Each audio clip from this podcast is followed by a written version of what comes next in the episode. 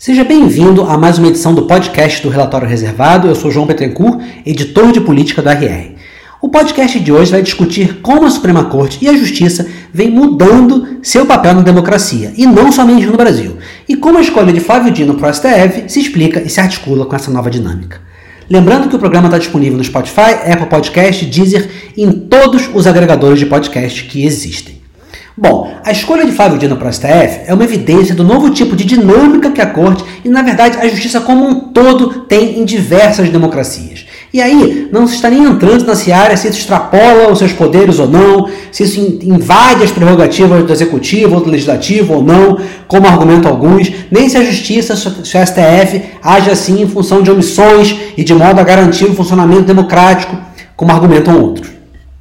A questão é que, mesmo em relação a temas inequivocamente ligados à justiça, ligados ao Supremo, a sociedade mudou. E, consequentemente, o peso e protagonismo dessas decisões também. E, novamente, isso não é somente no Brasil. Existem inúmeras causas para esse cenário e seria até arrogante de cravar é isso. Mas algumas são flagrantes. Nos últimos anos, aí a gente vai usar de novo os Estados Unidos como paralelo, dadas as, as impressionantes similaridades nos movimentos políticos e da sociedade entre os dois países, é, mas poderíamos falar também da Argentina ou outros. Né? Tanto em, no caso dos Estados Unidos como do Brasil, é, as visões políticas e partidárias se cristalizaram brutalmente em outros países e passaram a ter um peso no comportamento, nas relações de amizade, familiares e, assim, claro, nas opiniões sobre todos os assuntos, praticamente. Restam atualmente pouquíssimos temas nos quais os alinhamentos com essa ou aquela corrente, a gente não está aqui falando de todos os brasileiros ou todos os norte-americanos, mas em núcleos muito grandes, muito mobilizados e capazes de decidir pleitos. Né? Existem, nesse sentido, pouquíssimos temas nos quais esses alinhamentos maiores não determinem opiniões e opiniões decididas, definitivas, e, consequentemente, embates decididos, definitivos.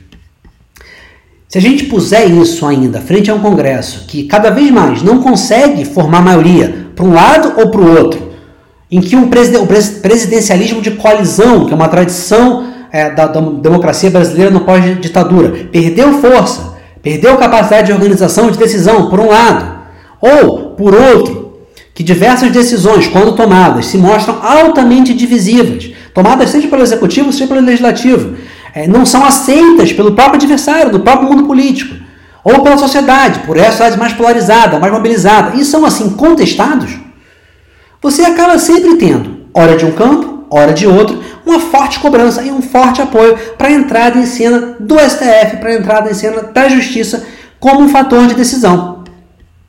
Não mais como um árbitro para alguns temas, não mais como uma instância aceita pelo mundo político e vista com uma, com uma certa distância pela sociedade para decidir certas questões, e sim como um ator quase permanente para quase todos os embates.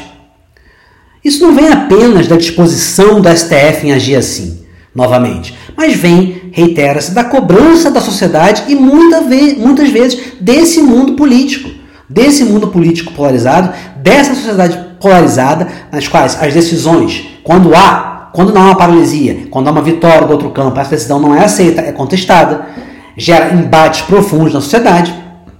E, e vem desses embates, muitas vezes, o acionamento ao STF. Não é sempre não é o STF que resolve entrar em diversos temas. Várias vezes ele é acionado pela sociedade, ele é acionado, inclusive, por partidos políticos, inúmeras vezes, de esquerda e de direita. Nos Estados Unidos, novamente, por exemplo, em vez do presidencialismo de coalizão, mas refletindo essa mesma dinâmica, o que foi se revelando impossível crescentemente é a tomada de qualquer decisão conjunta entre democratas e republicanos, em qualquer tema. É questões, até questões relativas a conflitos externos, que em outras é, épocas pairavam meio que acima da disputa política, não pairam mais. Tudo é disputa política. A gente lembra que é, no 11 de setembro o Partido Democrata, depois foi até alvo de críticas hoje de outros democratas, é, entrou maciçamente, Hillary todo mundo apoiando a ação no Iraque. Hoje, por exemplo, o modelo de ação do, do, do Biden na Ucrânia é contestado por parte importante do Partido Republicano, os gastos, o financiamento, enfim.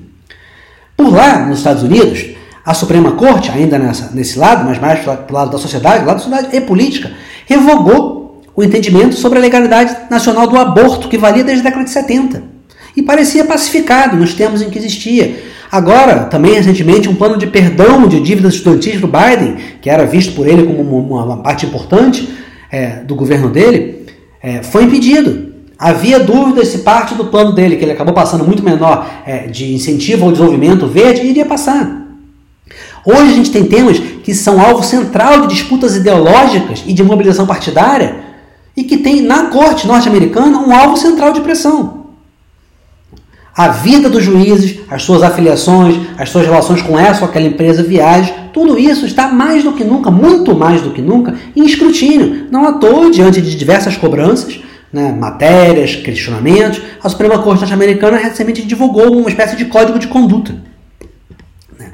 É, nesse sentido, se a gente olhar mais para trás, um pouco mais para trás, a capacidade dos republicanos, no final do mandato do Obama, em adiar a escolha dele, em 2016, para substituir o juiz conservador, à época, o Scalia, que havia é, é, é morrido, né, pode ter sido mais impactante para a política e a vida cotidiana dos norte-americanos, dos norte-americanos, do que a escolha entre o Biden e o Trump.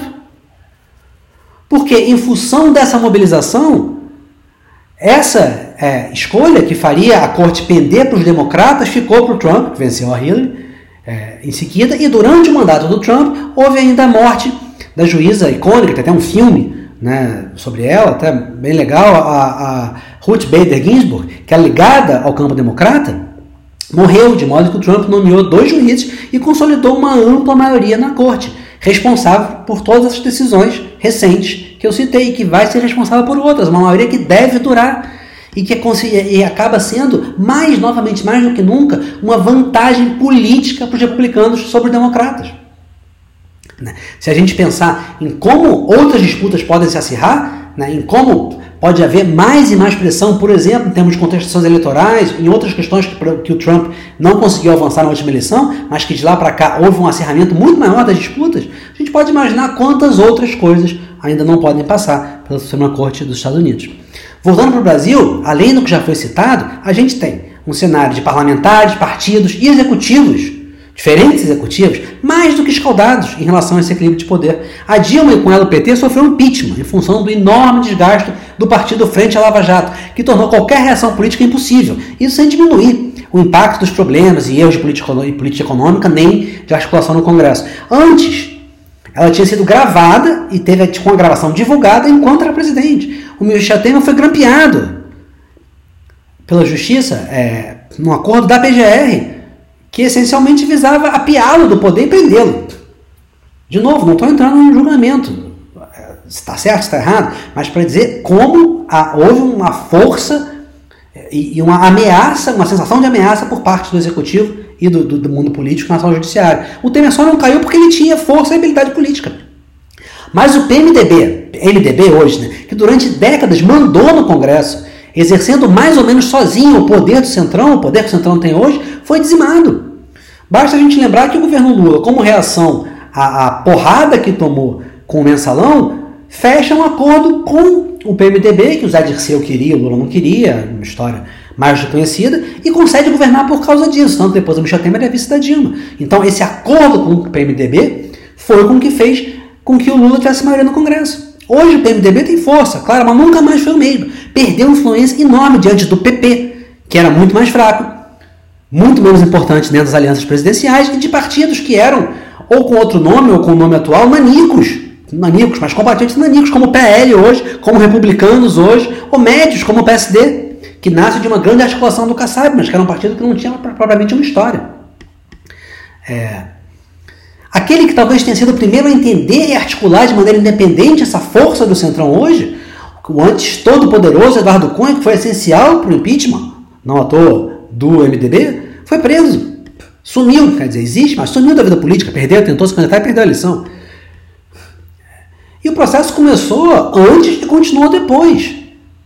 Do mensalão que dizimou as lideranças do PT, à frente delas a Dirceu, que era visto no início do Lula 1 como primeiro-ministro e virtual sucessor ao impedimento de que Lula assumisse a Casa, a casa Civil como última tentativa de evitar o impeachment nos estertores do governo Dilma, a prisão do Lula e as ações da Lava Jato contra toda a estrutura de, de empreiteiros da Constituição Civil e o mundo político. Depois, a soltura do Lula e as críticas à Lava Jato, derrotas da Lava Jato e o embate permanente durante o governo Bolsonaro. Para os aliados do ex-presidente, tolindo a sua capacidade de decisão, como quando o STF impediu Bolsonaro de nomear o agora deputado Alexandre Ramalho para o comando da PF. Novamente, qualquer seja justificativa, certo ou errado, trata-se de uma decisão que interfere diretamente no governo. Já, por outro lado, para a base do Lula do PT e outros críticos do governo anterior, isso era feito para impedir tentativas de ruptura democrática, de aparelhamento dos órgãos de segurança, também é, de medidas de saúde pública durante a pandemia, para citar alguns exemplos. Né? Isso porque a gente está falando de questões políticas, que aparecem muito, geram muito, muita polêmica, estão sendo sempre muito discutidas, mas estão longe de serem as únicas, em alguns, em alguns casos, até estão longe de serem as mais importantes para o governo. O papel do STF nos planos econômicos, na agenda econômica, também foi, está sendo e vai ser enorme. Agora, por exemplo, o STF é basicamente tão importante quanto um Congresso para os planos de aumentar a arrecadação da Haddad conseguir atingir, ou pelo menos chegar perto da meta de, de déficit fiscal zero, ou pelo menos mantê-la, ainda que seja para desrespeitá-la. Cabe ao STF decidir, por exemplo, sobre o plano da Fazenda para o pagamento dos precatórios, que estão adiados sobre o Paulo Guedes, esse plano para pagar os precatórios até 2026 por meio de crédito extraordinário, fora créditos extraordinários, fora do arcabouço fiscal. O que permitiria, permitirá, tudo indica, resolver o problema, né, mantendo muito mais margem de manobra orçamentária. Se não fosse aceito, não fosse aceita a proposta do governo, a tese do governo, ou essa bomba ia ter que jogar lá para frente, ou ia, ia, ativar pesados gatilhos fiscais do arcabouço, diminuindo muito a capacidade de investimento do governo. E, ao mesmo tempo, quem foi que pediu vistas, com a votação já praticamente decidida? O ministro André Mendonça, nomeado pelo Bolsonaro. Isso é apenas um tema. A gente podia citar vários outros aqui. Agora mesmo a decisão sobre a constitucionalidade da contribuição social sobre o lucro, lucro líquido, que o STF vai, vai julgar constitucional. Enfim, já era, mas foi, é, foi uma, há um questionamento sobre isso e poderia significar perdas também bilionárias para a articulação do governo. O grau de articulação a que chegou o STF pode ser visto desde o fato de que, durante os embates com o Bolsonaro, foram mais de uma vez promovidos encontros com os ministros, pacificações, conversas, articulações com os ministros, inclusive com Alexandre de Moraes, até bem recentemente, aí agora, né, no atual momento, essa guerra, entre aspas, com, com o Rodrigo Pacheco, presidente do STF. Isso vale de parte a parte. A limitação dos poderes do STF né, com o impedimento de decisões monocráticas, por exemplo, que já foi aprovado, e a promessa do Pacheco em votar a delimitação dos mandatos para os juízes da Suprema Corte no ano que vem, são ações políticas para ganhar força junto à base considerada mais conservadora, não somente no Senado, como no Estado de Minas, onde o Pacheco pensa em se candidatar ao governo. E a reação do STF, né, e além de tudo é senador por Minas, então precisa manter a base lá. E a reação do STF não só mostrou à corte a reação a essa votação no Senado e a posição do Pacheco, inclusive ao voto favorável ao projeto do Jacques Wagner, líder do, do, do governo do Senado. A reação do STF mostrou não só a corte como um ator que reage a decisões políticas, especialmente nas duras críticas do Gilmar Mendes, como que se articula no mundo político. Daí os recados de bastidores, que saíram em todo lugar, na mídia e chegar no Congresso, e chegar no governo, sobre o fim da lua de mel com o governo. E também, pelo mesmo motivo, os subsequentes acenos pessoais do Lula, com encontros, telefonemas, recados e também práticos pela escolha de nomes muito bem vistos e quase que patrocinados pelos juízes do STF, particularmente é, pelo Moraes e pelo Gilmar Mendes, tanto para a corte, o Flávio Dino, quanto para a PGR, é, o, Paulo, o, o Paulo Gonet. Muito bem aceitos pelos juízes da, da Suprema Corte, estão fora, principalmente o André Mendonça, que teria criticado o Dino, e é menos, no caso, porque não falou nada e já transita mais no meio termo pelo Nunes Marques. Também é sintomático que o fato é, de ter preterido a escolha e até o encontro com candidatos é, de um PGR, ou sobretudo de um novo membro do STF, preto, mulher, seja um dos maiores desgastes até hoje do Lula com a sua base mais progressista. Assim como foi antes a percepção de o Cristiano Zanin, a sua primeira escolha para a Suprema Corte, poderia ter, e mostrou em alguns casos, tendências mais conservadoras, particularmente em temas comportamentais. Tanto que houve uma pressão enorme do PT e até sobre o Lula quanto à posição do Zanin acerca do marco temporal, que acabou indo de acordo com as teses do PT, mas que ele sofreu uma pesada pressão e teria significado um desgaste brutal para o Lula pessoalmente, se ele não tivesse é, respondido positivamente. Veja bem, não é que a importância e mesmo as decisões do STF que afetam o mundo político não existissem, que isso não existisse na cabeça de nenhum presidente. O Collor nomeou nomes próximos a ele, o ministro Marco Aurélio de Mello, o FHC idem, de certa forma até mais, porque escolheu ex-ministros seus para o cargo, como o Nelson Jobim, que havia sido ministro da Justiça, e o Gilmar Mendes, que tinha ficado à frente da, da AGU e está aí até hoje é que o grau, a velocidade, mais do que tudo, o peso permanente da articulação entre o governo e a Suprema Corte ganhou outro nível e outra conotação. Hoje, as conversas com os líderes da STF são tão ou mais importantes em alguns momentos do que aquelas com Arthur Lira e com Rodrigo Pacheco. Inclusive, se o, segundo, o Rodrigo Pacheco, pressiona o Supremo em busca do voto conservador agora, o Lira ensaia justamente o contrário, segurar essa pressão para ganhar cacife político com juízes e mostrar o seu lado estadista, esse lado que ele busca cultivar. São dois objetivos políticos diferentes. O Pacheco tem menos liderança parlamentar, menos liderança conservadora, mas que vende uma imagem mais institucional, né, assumiu esse papel de defensor da democracia no, no, final do governo Bolsonaro, aceita abrir mão de parte dessa imagem, particularmente junto à mídia e também parte do centro de centro-esquerda e dos agentes econômicos, para ganhar apoio e popularidade justamente entre esse voto conservador é, direto e no Congresso. O Lira, que tem uma base muito sólida de apoio na centro-direita, no Congresso e dentro do tipo de eleitorado dele, construído ao longo de anos e pela fama de que ele entrega, que é cada vez mais, pelo contrário, ilustrar a sua biografia e substituir a percepção de fisiologia pela de que é um reformista, agradando os atores econômicos, a mídia e o próprio STF, que recentemente julgou favoravelmente a ele as algumas ações é, antigas. Né? e que poderiam levar belas dores de cabeça. São dois motivos diferentes, mas que têm o STF no centro das articulações políticas de dois dos principais nomes do Poder Legislativo, o presidente da Câmara o presidente do Senado.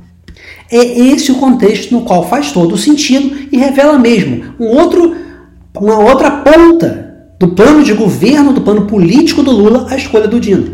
Um nome com peso jurídico, já que ele foi juiz federal por 12 anos, foi presidente da Associação dos Juízes Federais do Brasil. Ou seja, isso equivale mais ou menos a uma senioridade de um Lira, de um Renan Calheiros ou de outros decanos do Congresso, só que na Justiça. Ao mesmo tempo, com peso não somente para decidir no STF, porque não é mais só o papel decidir, justamente, mas para articular, para trabalhar dentro desse novo modelo de Suprema Corte. Não porque ele vota a favor do governo, simplesmente, porque isso outros também poderiam votar mas porque ele articula a favor do governo, porque a sua própria chegada ao STF já é fruto de uma articulação com quem hoje são as lideranças do STF e vistos como aliados do governo, o Moraes e o Gilmar Mendes. Ele une assim, novamente, não de forma inédita, mas em um papel em momentos inéditos, justiça e política, ou política dentro da justiça. A melhor definição para o objetivo da escolha do Dino de, entre as que circularam por aí, foi de que ele vai ser uma espécie de líder do governo no STF. E para ter isso, para, digamos, fazer justiça, né, justiça como o governo pensa nesse contexto, vale a pena que o Dino, né, esse cavaleiro do governo, esse cavaleiro da, da justiça do Lula, desagrade com a sua escolha, cavaleiro porque tem a missão de conduzir o governo dentro da Suprema Corte, dentro da Suprema Corte que tem e terá um novo papel, na democracia, vale a pena que ele desagrade com a sua escolha parte importante da sociedade que votou no Lula. Que o próprio Lula seja criticado e pague o pato. Que ele despreze toda e qualquer cobrança. Despreze, porque ele basicamente desprezou e qualquer cobrança por diversidade ou até de acenos a essa coalizão na sociedade que o elegeu. Porque o objetivo, de novo, nessa visão, assim como quando ele negocia com o Centrão, é fortalecer o governo, é fortalecer os objetivos do governo, que ele vê, em última instância, alinhados com a sua base, para as batalhas que ele acredita que são e vão ser travadas. Por isso o Lula topou escolher o nome que contrariou o PT. Por isso ele não cogitou os excelentes nomes que existiam, que estavam na mesa, ideologicamente até alinhados a ele, alinhados ao PT, de juízes mulheres e juízes pretos. Porque nenhum deles, e aí sim, isso reflete a falta de diversidade na política, no PT e mesmo na vida do Lula, apesar das suas posições, da sua história, das suas decisões. Não havia, nesse erro político, entre seus líderes do governo no STF em potencial, ninguém com as características. Foi, e foi por isso que ele não escolheu. Não foi porque, ah, não, prefiro é, o Dino por isso e aquilo que ele é, por essas características, porque ele é homem ou não. É porque o Lula não tem alguém com o perfil dele no círculo dele. Novamente, fala muito da esquerda, fala muito do mundo político. Mas também fala desse motivo central para o papel que ele imagina para o Dino no STF, que inclusive não é o mesmo do Cristiano Zanin. O Cristiano Zanin é o homem que vai decidir com ele. O Dino é o nome do futuro do STF. STF que tem um novo papel na democracia brasileira, assim como a Justiça e as Supremas Cortes vem tendo um papel diferente em outros países, com destaque para os Estados Unidos, mas também podemos olhar aqui do lado para a Argentina, para citar rapidamente, onde também os ex-presidentes, tanto o Macri quanto a Cristina Kirchner, vem tendo uma preocupação enorme com essa área. A Cristina Kirchner teve durante o governo Alberto Fernandes e o Macri agora também queria escolher o ministro da Justiça preocupado em que houvesse o que na cabeça de um e de outro seria uma perseguição judicial. Bom, gente, é isso por hoje. Até a próxima, um grande abraço e até o próximo podcast com mais novidades, mais polêmicas, mais desdobramentos do mundo político e da sociedade brasileira. Enquanto isso, fiquem ligados nas análises políticas diárias do RR Destaque e nas notícias também diárias e múltiplas do relatório reservado, que sempre traz os furos e os grandes movimentos na economia, nos negócios e também no poder público, antecipando decisões que vão influenciar na minha e na sua vida. Um grande abraço e até a próxima.